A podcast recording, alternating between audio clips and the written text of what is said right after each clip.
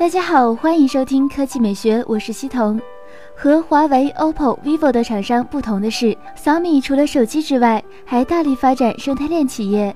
但也正是因为如此，被外界质疑不够聚焦于手机业务，导致手机出货量下滑，甚至被调侃为小米杂货铺。对此，小米将如何解决呢？今日，雷军在微博透露，小米七周年后的第一次大会就是手机业务动员会。雷军称，手机是小米的根基，我们一定要聚焦把手机做好。小米手机今年的三大核心工作为创新、质量和交付。创新坚持核心技术突破，继续探索黑科技；质量一定要在质量上超过友商；交付一定要系统解决经常性缺货问题。雷军强调，只有做到这三条，小米才能在激烈的手机市场中生存下来、成长壮大。你认为小米做到这三条就能重回国产手机第一的位置吗？第二条新闻来看，华为去年九月份。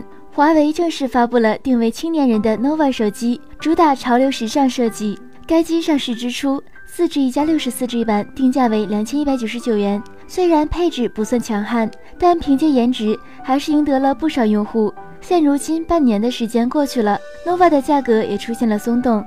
目前在新蛋网，4G 加六十四 G 的玫瑰金版 nova 的价格仅为一千六百九十九元，差不多是史上最低价了，甚至比刚刚发布的 nova 青春版价格还要便宜。最后，我们来回顾一下配置，搭配的是五英寸幺零八零 P 显示屏，骁龙六二五八核处理器，内置四 G 内存，六十四 G 机身存储空间，提供前置八百万像素，后置一千二百万像素摄像头，电池容量为三千零二十毫安时，支持双卡双待全网通。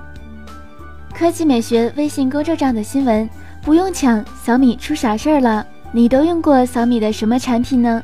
百分之四十一的网友都选择了手机，百分之二十三选择其他产品，百分之十一选择不用小米的吃瓜群众，百分之九选择小米盒子，百分之五选择平板电脑，百分之四选择电视，百分之三选择空气净化器，百分之一选择扫地机器人。